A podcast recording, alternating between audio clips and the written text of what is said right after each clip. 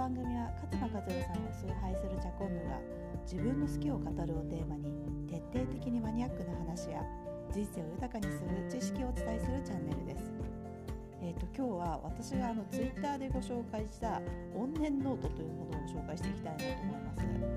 す。ちょっとこう怨念っていうとドロドロしい感じかと思われるんですけれども気になりますよね。あのぜひ最後までお聞きいただければと思います。それではそのツイッターでこうお見せしたというか紹介した怨念ノートって何かっていうとこう恨みのこもった思いとかモヤモヤを吐き出したメモになります。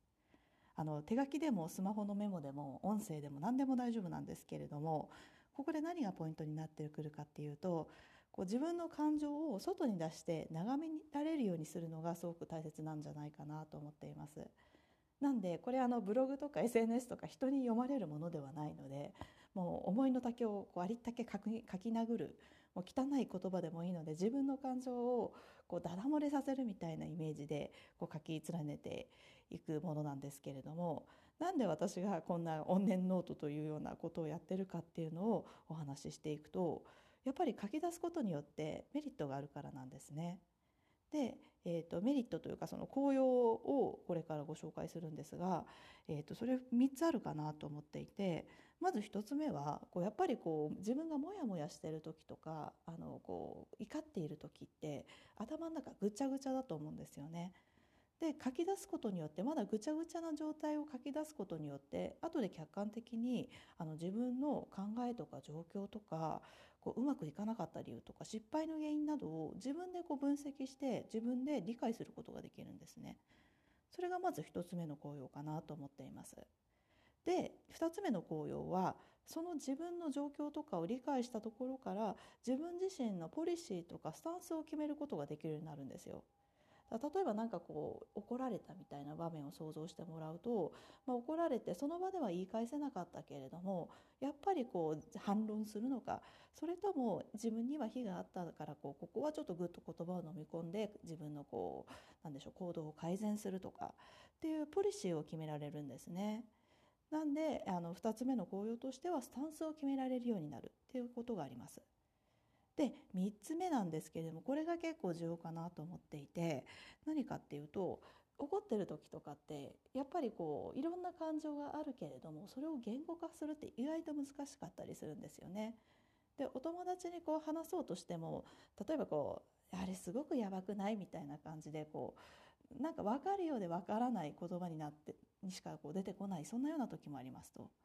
でこれをノートにダダ漏れさせることによって例えばその「やばい」っていう何何がやばいかってこう分解していくような形になると思うんですけれども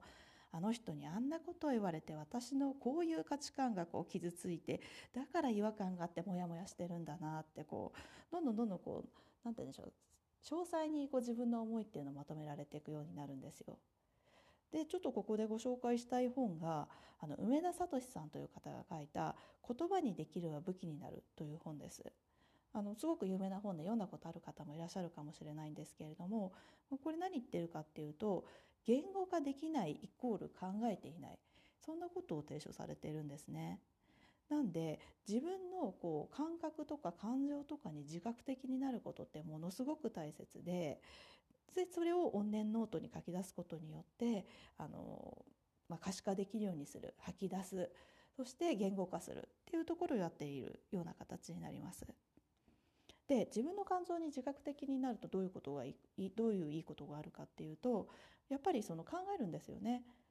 この「やばい」っていう単語で終わってしまうのではなくてあの考えるっていう行為が発生するので思考の停止思考停止状態にならない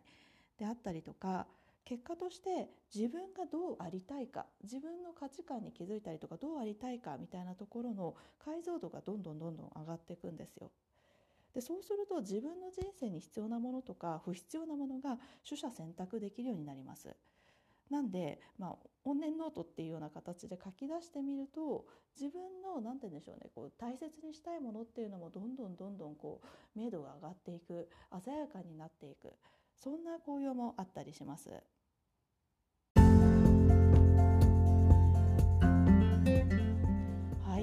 今日はあの怨念ノートから自分のこう人生の解像度みたいにこう話が飛んでいったんですけれどもやっぱりこうインプットある程度の刺激を受けたとしたらそれをこう自分の中に留めておかないでアウトプットしていくっていうことはとっても大切だなっていうふうに考えてますのであの多分皆さん怨念ノート以外でもいろんな方法を持たれてると思います。あのそういうのをぜひ活用して自分のこう人生の解像度を上げるっていう作業ぜひやってみてください。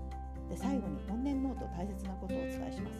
これは他人に見せないということです私はこの間あのツイッターで怨念ノートがないどこ行っちゃったんだろうっていうあのツイートをしてみたんですけれどもあのまさにこれ見られちゃうとちょっと恥ずかしいとか大変なことになってしまうので自分のあの、ままあ、でしょう手に届く範囲に置いとくってことがとても大切になりますのでなくさないように気をつけてください。